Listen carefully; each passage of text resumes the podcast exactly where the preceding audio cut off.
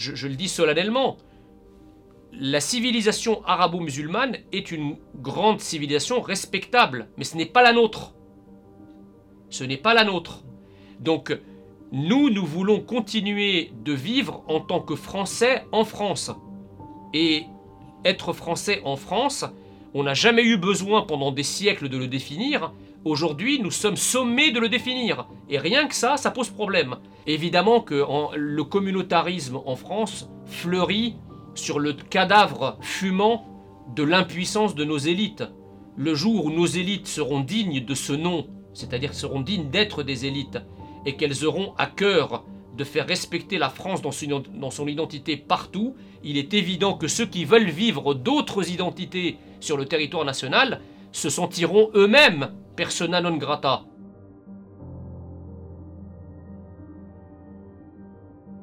Jean Messia, bonjour. Vous avez annoncé le 3 novembre dernier dans Valeurs Actuelles votre départ du Rassemblement national où vous étiez chargé des études et argumentaires euh, sur fond de divergences euh, sur l'Europe, l'islam ou euh, dans le fonctionnement du parti. Vous avez donc décidé de créer l'Institut Apollon. Alors concrètement, qu'est-ce que c'est l'Institut Apollon? Mais en fait, l'Institut Apollon, c'est pas un parti politique, c'est un cercle de réflexion, ce qu'on appellerait dans la langue de Shakespeare un think tank. Euh, dont le, qui part d'un constat très simple en fait, c'est-à-dire que aujourd'hui le camp national, ce qu'on appelle le camp national, qui grosso modo est composé du Rassemblement national plus de euh, aux côtés de tous les autres euh, petits partis qui, qui, gravitent autour et plus des personnalités qui sont dans des cercles concentriques un peu plus éloignés. Aujourd'hui, le camp national, il est identifié et crédible sur une problématique, qui est la problématique identitaire, sécuritaire et migratoire, ce qui lui fait dire qu'il a gagné la bataille des idées. Sauf que quand on gratte un peu, on s'aperçoit que euh, n'a pas gagné la bataille de toutes les idées. Il a gagné la, bataille de cette idée-là, qui était évidemment une thématique structurante, cardinale, et qui va l'être, euh, je pense, en 2022 dans le cadre de l'élection présidentielle, euh, mais qui ne sera pas la, thématique unique tant s'en faut. C'est-à-dire que les Français euh, détestent les sachants, mais ils ne se voient pas confier le pays à autre chose qu'à des sachants, fût-ce pour les détester le lendemain. Et donc l'Institut Apollon se donne pour rôle d'identifier des gens qui non seulement sont des sachants, mais qui en plus ont la fibre patriotique et nationale au service des Français. Donc déjà, si vous voulez, une première approche thématique de l'Institut Apollon qui est d'élargir euh, les thématiques de, la future présidentielle pour proposer un, projet crédible au camp national. Aujourd'hui, si vous dites euh, euh, à un candidat du camp national, c'est quoi votre, votre projet par exemple sur l'économie? Pas identifié, pas crédible. Mhm. Quel est votre projet sur l'Europe? On a vu qu'en 2017, le, Front National à l'époque avait proposé la sortie de l'Union européenne et de la zone euro beaucoup de gens sont restés là. Aujourd'hui, qu'est-ce, que le camp national propose comme projet européen? Parce qu'il ne suffit pas de dire Ah bah si on arrive au pouvoir, on fait ce qu'on veut. C'est oublier que la France est tout de même un pays légaliste, qu'elle a, elle a signé des traités, à la fois internationaux et européens, euh, dont il faut bien admettre qu'il faut prendre en compte, parce que la France ne deviendra pas un, pays voyou.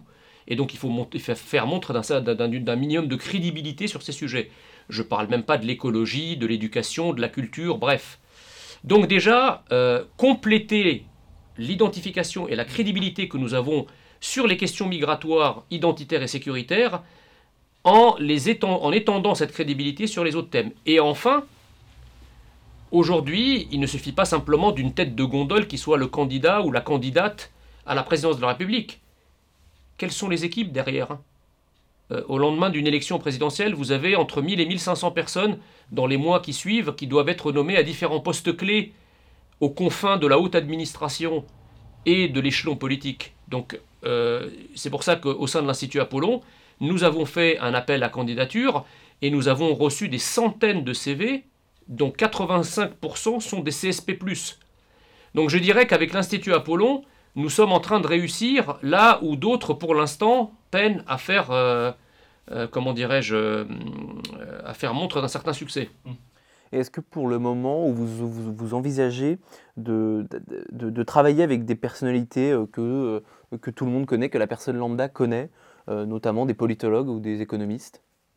Alors en fait, on a, deux échelons, c'est-à-dire que évidemment la première mission quand je suis, je suis sorti du Rassemblement national et que j'ai créé l'Institut Apollon, c'est de ne pas en faire une sorte de, barque, de bateau isolé euh, au milieu euh, de, l'océan national. Je pense que euh, ma démarche n'est pas une, une, démarche de division, c'est une démarche de complémentarité, à la fois, comme je vous l'ai expliqué, sur les sujets thématiques, en matière de ressources humaines, mais aussi politiques. C'est-à-dire que j'ai immédiatement lancé des consultations avec d'autres figures du camp national, dont Robert Ménard, Éric Zemmour, Marion Maréchal, Philippe de Villiers, euh, Charles Millon, enfin, j'ai rencontré une, un grand nombre de, personnalités euh, du camp national, justement, pour essayer de, voir comment on pouvait tous travailler ensemble euh, dans le cadre du projet de, 2022. Donc évidemment, l'entreprise, encore une fois, l'Institut Apollon est, une, est à la fois une force de proposition, c'est à la fois une, machine qui vise à appuyer le camp national à la fois en termes d'idées, mais aussi en termes humains. vous avez donc quitté le Rassemblement national. Pourquoi cette décision qui a un petit peu euh, étonné euh, les observateurs Parce que vous étiez la personne qui était tout le temps sur les plateaux de télévision, euh, sur les, plateaux de radio, pour représenter le Rassemblement national. Pourquoi? Bah, pour une raison, la première raison, si vous voulez, c'est que moi, je, suis un haut fonctionnaire. Donc, dans mon logiciel professionnel, quelqu'un qui est là pour aider n'est pas là pour constituer un problème. Or, je sentais de plus en plus que je devenais un problème euh, pour la présidente.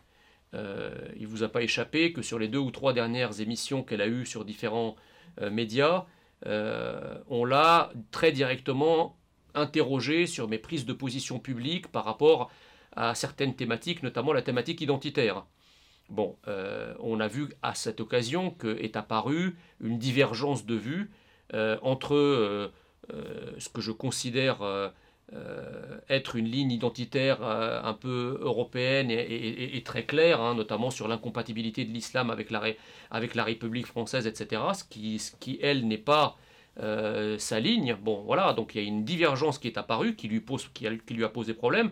Et en interne du mouvement, ceux qui avaient milité pour que je sois délégué national aux études s'attendaient à avoir quelqu'un qui produit de l'argumentaire, euh, de, la note, euh, des études au kilomètre, mais qui soit plus quelqu'un dans un rôle de back-office. De cachet. Voilà, de quelqu'un qui soit un peu le technocrate euh, derrière les coulisses, qui alimente, de service. voilà, qui alimente le, qui alimente les cadres qui sont eux médiatisés en arguments, en idées, etc.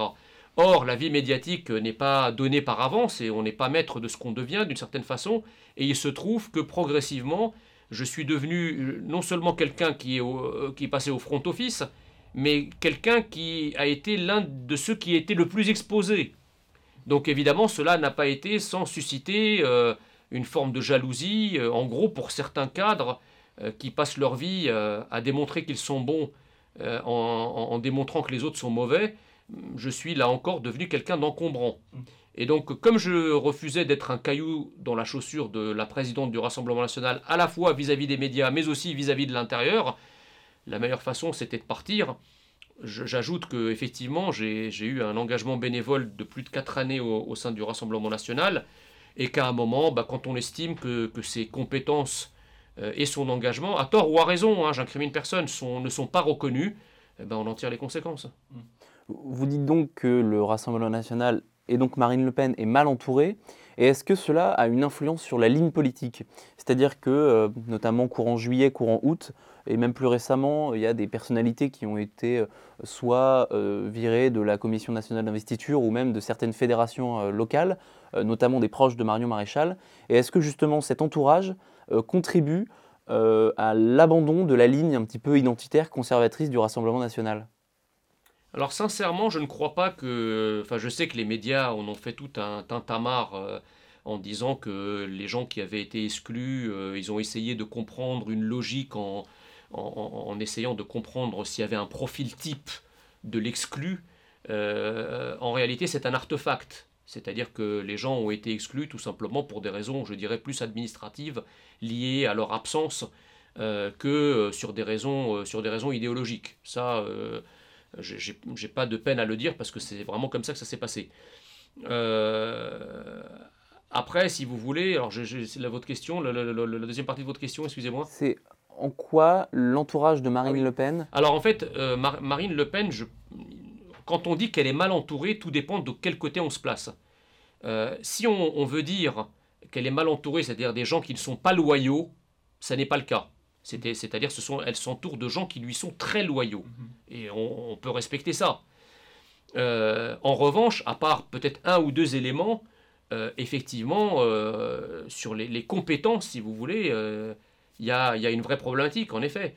je pense qu'il y a un vrai problème pour le Rassemblement national euh, à attirer des talents, à attirer des compétences, et pas seulement des talents et des compétences techniques, des talents et des compétences politiques également. Quand on voit le mal de chien que le parti a eu à constituer des listes pour les municipales faute de candidats crédibles, ça interroge quand même. Hein. Euh, voilà, et je pense qu'il y a effectivement une forme de, malthusianisme euh, au sein, de l'équipe euh, autour de Marine Le Pen qui, effectivement, voit d'un très mauvais œil euh, un certain nombre de personnes. Alors peut-être que le parti est, polytraumatisé par Maigret, l'histoire de Maigret, et plus récemment l'histoire de, de, Philippot, et que du coup il y a une forme de paranoïa vers quelqu'un ou quelques-uns qui viendraient, qui, par leur talent, par leurs compétences, etc., euh, commencerait à incarner médiatiquement le parti, et donc on s'en méfierait, parce que c'est vrai que le parti, de ce point de vue-là, a eu des expériences malheureuses, mais la grandeur d'un parti, euh, c'est aussi de savoir dire que tous les gens ne sont pas les mêmes, euh, que si on a pu avoir des traîtres, ça ne veut pas dire que tout le monde va aller dans cette entreprise-là, et je pense que, n'en déplaise à certains au Rassemblement national, un pays comme la France, il ne se conquiert pas à trois ou quatre personnes, et il ne se gouverne encore moins à trois ou quatre personnes. Donc il va bien falloir soit effectivement ils ont pour ambition euh, de conquérir le pouvoir et ensuite de l'exercer, et il va falloir dépasser cette paranoïa euh, et, ouvrir grandes euh, les, vannes des recrutements au haut potentiel qui, qui, en expriment le, besoin, ou alors on continue dans cette voie-là, mais dans ce cas-là, bah, on perd en crédibilité sur à la fois la volonté de gagner la présidentielle et surtout la volonté de réussir derrière le quinquennat mais on ne peut pas à la fois garder les choses telles qu'elles sont et vouloir conquérir le pouvoir. Il y a, une, quelque chose qui devra être résolu d'ici là. Je rebondis sur ce que vous disiez tout à l'heure sur euh, Marine Le Pen, qui vous aviez un petit peu, euh, qui avait pris ses distances avec vous sur la question de la distinction entre l'islam et l'islamisme. Euh, enfin, en gros, je rappelle, vous disiez que l'islamisme est inhérent, enfin l'islamisme est inhérent à l'islam. C'était après donc la décapitation de Samuel Paty et l'assassinat des trois catholiques à Nice. Est-ce que vous estimez que la, position de Marine Le Pen sur cette question de l'islam et de l'islamisme est une erreur, selon vous? C'est pas que c'est une erreur. Je pense qu'en ce sens, si vous voulez, Marine Le Pen est à l'image de, toute la classe politique, ou sa majorité, de la classe politique française. C'est-à-dire qu'ils ignorent, ils ignorent la véritable nature de ce qu'est l'islam en tant que religion. Et encore une fois, quand je dis l'islam en tant que religion, je ne confonds pas avec les musulmans. Les musulmans sont des êtres humains et sont des citoyens français. Loin de moi l'idée ni de les amalgamer, ni de les stigmatiser, ni de les réduire à leurs croyances religieuses. Cela étant, en France, l'islam est une religion, c'est-à-dire que c'est une idée qui peut être débattu, qui peut être discuté, qui peut même être moqué au même titre que le christianisme, le judaïsme, le bouddhisme. Voilà. Euh, et donc, si vous voulez, le, problème, c'est que euh, l'islam est une matrice à la fois religieuse et politico-sociale. Et je ne pense pas euh, qu'il faille parler d'islamisme. Pour moi, c'est une manière trop commode de dédouaner l'islam de sa frange euh, radical. Et d'ailleurs, on ne le fait pour aucune autre religion. On ne dit pas christianiciste pour parler d'un chrétien qui serait un chrétien intégriste. On ne dit pas judaïcisiste ou bouddhicisiste. Alors pourquoi on dirait islamiste? C'est un, musulman radical, oui, comme il existe un, ou un musulman intégriste, oui, comme il existe un chrétien intégriste, un juif intégriste ou un bouddhiste intégriste. Mais je ne comprends pas, si vous voulez, cette volonté qu'il y a à inventer une sémantique particulière, comme s'il y avait une volonté politique qui n'existe pour aucune autre religion, de dédouaner l'islam de l'intégrisme qu'il peut euh, engendrer. Euh, moi, je crois que Samuel Paty, et je le répète, n'a pas été euh, assassiné, décapité par un islamiste. Il a été décapité par un musulman en colère. Quand on voit que l'assassin de Samuel Paty, sa dépouille, a été rapatrié en Tchétchénie et que tout son village a, accueilli cette dépouille comme si c'était un héros et lui a fait un enterrement au carré musulman, alors ces gens-là sont quoi? Des islamistes ou des musulmans? Et puis quand euh, un, terroriste, euh, musulman radicalisé terroriste, euh, commet une attaque terroriste, il n'est pas enterré dans le carré musulman comme un musulman? Ou est-ce qu'il est jeté dans une fosse à part? Il est bien enterré comme musulman. Donc à quel moment, qu'on m'explique à quel moment on passe du musulman à l'islamiste. Puisque l'islamiste, finalement, euh, c'est très important l'enterrement, c'est un symbole très fort. C'est-à-dire qu'au final, il est quand même enterré comme un musulman, et aucun imam, pas même les, plus grandes instances de l'islam sunnite mondial, euh, n'ont critiqué euh, le, choix d'enterrer un criminel, un assassin, qui a enlevé avec sa vie la vie d'innocent, ne lui a dénié le droit d'être enterré comme un musulman dans le carré musulman en fonction du rite musulman. Donc euh, si on ne différencie pas le musulman de l'islamiste à la mort, pourquoi voulez-vous qu'on le différencie pendant qu'il vit? Ouais. Euh, on va parler d'un sujet un peu plus consensuel. Euh, on parlait tout à l'heure, je, vous, je vous parlais des éléments plutôt proches de Marion Maréchal, des personnalités proches de Marion Maréchal qu'on essayait un petit peu de supprimer euh, de, l'échiquier politique et des fédérations euh, du Rassemblement national. Euh, je vous parlais de la ligne conservatrice identitaire. Et je voudrais aussi, enfin, je voudrais surtout rebondir sur, vous, vous savez, il y a en, août dernier, il y a eu un vote sur la PMA, la mmh. GPA, pas la GPA, mais sur l'IVG, vous savez, l'IMG à 9 mois.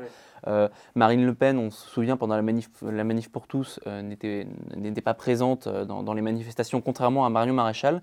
Est-ce que au sein du camp national, il n'y a pas deux camps pour utiliser des grands mots, un camp étato-souverainiste et un camp identitaire conservateur, qui, comme dirait Emmanuel Valls pour la gauche, sont assez irréconciliables. Je pense que c'était le cas jusqu'en 2017, où il y avait clairement deux courants, avec deux figures de proue. Le premier courant que vous, appelez le courant, on va dire, euh, euh, étatiste, souverainiste, qui était incarné par Florian Philippot, et un camp un peu plus identitaire, euh, un peu plus libéral, et un peu plus sociétalement conservateur, qui était incarné par Mario Maréchal. Depuis, si vous voulez, avec le départ de ces, de ces, deux personnes, on ne voit pas très bien, un, s'il y a encore des courants au sein du Rassemblement national, et le cas échéant, qui pourraient les incarner. Je pense qu'en réalité, le problème, ce n'est pas tellement un problème de ligne politique, c'est un problème de communication politique. C'est-à-dire que le Rassemblement national aujourd'hui croit euh, que euh, comme, il est devenu le premier parti de France, il lui faut quelque peu édulcorer son propos pour le rendre plus audible par euh, le système médiatico-politique dirigeant, pour le rendre plus progressisto-compatible en quelque sorte. Euh, mais moi, je, ne suis, pas d'accord avec ça et je pense même que c'est une, c'est idiotie parce que il suffit juste de continuer à dire ce que le Rassemblement national dit depuis 30 ans. C'est-à-dire qu'il y a 30 ans, lorsque la, la réalité qui était décrite dans le discours politique du Rassemblement national n'était vécue que par une minorité de Français, on pouvait dire, la majorité pouvait dire ce sont des extrémistes. Ils exagèrent. Mais comme je vous le disais tout à l'heure, aujourd'hui, sur cette question cardinale qu'est la, question migratoire, identitaire et sécuritaire, le réel non seulement a rattrapé le, discours politique de l'Assemblée nationale, mais à bien des égards l'a dépassé. Tant et si bien que même nos adversaires les plus, nos adversaires, pardon, les plus chevronnés empruntent aujourd'hui notre sémantique. Qui pensait, il y a encore deux ans, que les progressistes parleraient un jour de séparatisme ou d'ensauvagement? C'est incroyable. Et donc, à l'heure où, enfin, la réalité est en train de rejoindre le discours, ben, il ne faut pas rétropédaler. Mm. Parce que le fait, en rétropédalant, si vous voulez, sur la communication politique, non seulement nous ne gagnerons aucun électeur, parce que le, camp national, euh, c'est pas parce que vous allez vous mettre à parler comme un progressiste que les progressistes voteront pour vous. En revanche, vous risquez de déstabiliser votre base électorale, votre base partisane et votre base militante, qui, elle, ben, ne se reconnaîtra plus dans votre discours. Donc vous perdez sur tous les tableaux. Euh, comment vous vous projetez par rapport à 2022, l'élection présidentielle qui paraît quand même assez incertaine euh, Il y a une Marine Le Pen qui a des très bons scores dans les sondages, mais qui... Euh, il y a beaucoup d'observateurs qui disent qu'il y a toujours ce fameux plafond de verre. il y avait Nicolas Dupont-Aignan qui n'a pas des sondages fabuleux et il y a plusieurs cadres de son parti qui partent. Et on a une parodie de droite qui tente un petit peu de, sortir du moule. comment vous envisagez ça avec une non-représentation en fait du, camp national justement pour les Français bah Écoutez, moi je crois qu'il va y avoir plusieurs candidatures. Hein. Euh, le problème, si vous voulez, dans ce genre de, scénario, euh, c'est qu'en l'absence d'une connaissance de ce qui va se passer, on en est réduit à des raisonnements toutes choses égales par ailleurs. Hein. C'est ce que d'ailleurs font brillamment les médias. Ils vous ont déjà annoncé un deuxième tour euh, Macron-Marine Le Pen. bon. Or, on voit bien que l'expérience montre ces ces dernières élections présidentielles qu'aucun des seconds tours qui avaient été annoncés un an ou deux ans avant ne se sont avérés. Donc moi, je, crois intimement que nous n'aurons pas un deuxième tour Macron-Marine Le Pen. C'est comme ça, je le crois. Euh, est-ce que Macron déjà sera candidat avec le bilan qui sera le sien? Enfin, qui aurait pensé euh, en 2014 ou 2015 euh, que Hollande ne se représenterait pas à sa propre succession. C'était jamais arrivé sous la Ve République. Donc il n'est pas du tout impossible que la situation à la fois sanitaire et économique de la France en 2022 euh, dissuade Emmanuel Macron de se représenter. C'est pas à écarter. Du côté du camp national, on ne sait pas ce qui peut arriver non plus. Euh, aujourd'hui, on ne voit pas de, de candidat mais qui nous dit qu'il euh, n'y aurait pas une candidature qui émergerait comme ça et qui enclencherait une espèce de dynamique euh, euh, et qui rendrait ce scénario faux, ou en tout cas très improbable, de, du, scénario Marion, pardon, Marine, Marine Macron. Mm. Donc vous savez, tout est ouvert. Hein. Et sur cette élection-là, plus que sur les autres, précisément parce que les Français, dans leur écrasante majorité, ne veulent pas de ce scénario vers lequel on veut, les pousser, probablement parce que le même système qui pousse ce scénario-là veut évidemment revoir Macron président. Voilà. Donc moi, je ne désespère pas qu'au sein du camp national, alors je n'exclus rien, peut-être qu'au sein du camp national, jusqu'à la veille de l'élection de, de, présidentielle, ça sera Marine la mieux placée, et à ce moment-là, il appartiendra au camp national, bon an, mal an, de se mettre euh, en ordre, de, en ordre de, bataille derrière elle. Mm. Mais je, pense, je crois que Marine Le Pen elle-même a dit que si il y avait quelqu'un de mieux placé qu'elle euh, avant la présidentielle, elle n'hésiterait pas une seule seconde à céder sa place au profit de cette personnalité. Et je pense que c'est assez sage, parce que, in fine, ce qui compte, c'est que la France ne perde pas encore cinq ans, parce que nous vivons peut-être les dernières batailles de la France telle que nous l'avons connue, et que 2022 va être une bataille particulièrement existentielle. Et donc c'est moins le moment que jamais de privilégier des égaux. Euh, il faut surtout privilégier la France et son intérêt suprême. Hein. Et justement, est-ce que vous croyez dans l'émergence d'un candidat euh, Alors les médias, pour les diaboliser, les appellent populistes, mais moi je les appellerais plutôt les, candidats originaux, euh, les candidats, je sais pas moi par exemple Éric Zemmour, Michel Onfray ou, Pierre de Villiers, le général Pierre de Villiers. Est-ce que vous pensez à une candidature de ce type-là? Ou euh, quelqu'un d'autre, hein, des créateurs de think tank ou d'autres choses Non, moi je crois qu'il va, y avoir des, candidats. Il va y avoir des candidats parce que, à tort ou à raison, au sein du camp national, beaucoup croient qu'effectivement, euh, Marine Le Pen, qui est aujourd'hui la mieux placée, qui a aujourd'hui le socle électoral le plus important, pour tout un tas de raisons, ils font le constat qu'elle ne peut pas avoir une majorité pour gagner. À tort ou à raison, c'est le constat que font euh, beaucoup de personnalités au sein du camp national. Après, c'est, je vais, je vais dire, c'est la vérité des prix.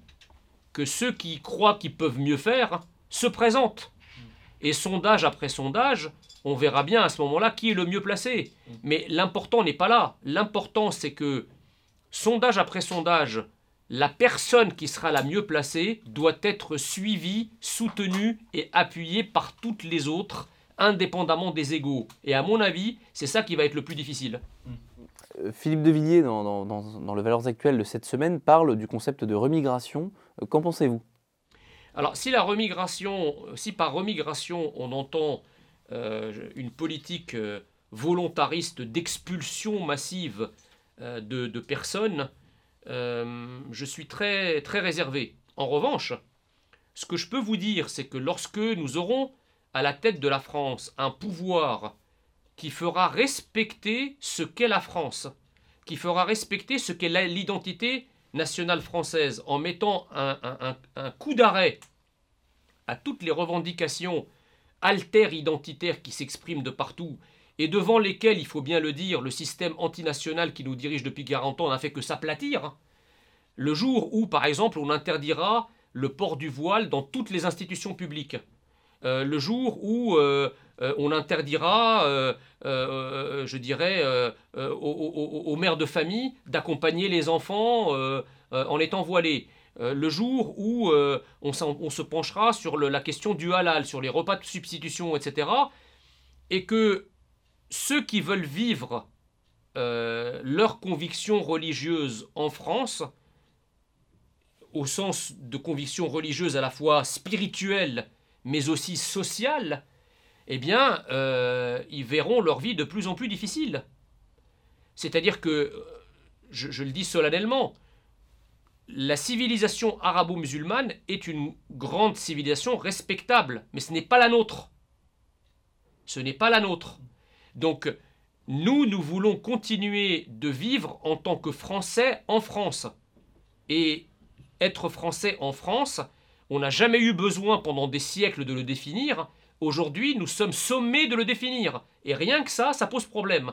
Donc disons que si on rétablit la France dans son identité sur tout le territoire, et notamment par exemple sur les zones de non-France, qui seront euh, investies là où il, y aura lieu par les forces de l'ordre pour y rétablir la sécurité, pour casser les trafics, pour euh, euh, casser le communautarisme, pour interdire à certains élus euh, locaux de faire du clientélisme électoral où ils vont prêter des terrains à des associations soi-disant culturelles mais qui, sont en fait des lieux de culte.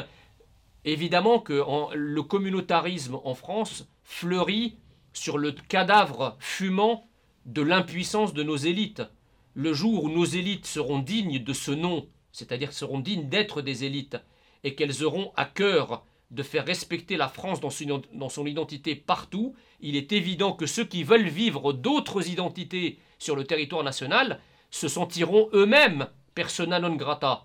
Et donc ça sera à eux de tirer, de tirer pardon, euh, les conséquences. Alors ça, ça concerne évidemment je dirais, euh, tous ceux qui sont porteurs de la nationalité française, mais qui n'ont pas l'identité française. Parce que la nationalité française, contrairement, à ce qu'on veut nous faire croire euh, sur le dernier demi-siècle, c'est pas simplement un passe Navigo. Euh, la nationalité française, ça emporte une, composante identitaire qu'il faut vivre. D'accord? Évidemment, ce, raisonnement, il ne s'applique pas aux clandestins, qui eux, évidemment, doivent être expulsés Sinédier euh, ne s'applique pas évidemment à tous les, euh, pour, pour faire les choses simples, à tous ceux qui ne foutent rien ou qui foutent le bordel ou les deux.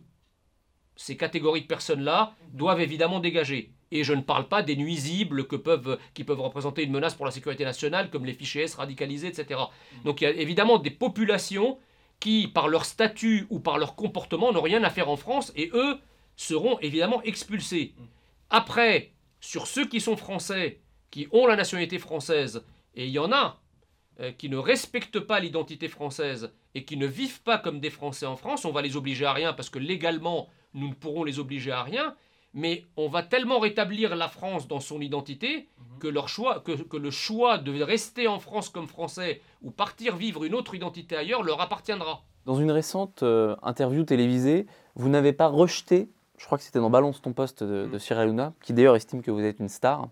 euh, il, il vous a posé une question sur euh, pourquoi vous n'irez pas en 2022 Pourquoi vous n'irez pas en 2022 Si le camp national a besoin du- d'une personnalité euh, qui sorte un petit peu des codes, selon votre discours, pourquoi ce ne serait pas vous? Bah écoutez, pour l'instant, moi je n'exclus, enfin, je n'exclus absolument rien. Je, je, je le vois pas comme ça dans l'immédiat, mais je n'exclus, je n'exclus rien. Tout ce que je sais, c'est que je participerai d'une manière ou d'une autre à la, à la victoire du camp national. Quelle que soit la place qui sera la mienne, je veux tout faire et lancer toutes mes forces dans la bataille pour faire tout simplement gagner la France. Après, euh, effectivement, l'incarnation est un sujet, mais je crois qu'à ce stade, euh, elle ne se pose pas, ou en tout cas pas encore. hein. Merci Jean Messia.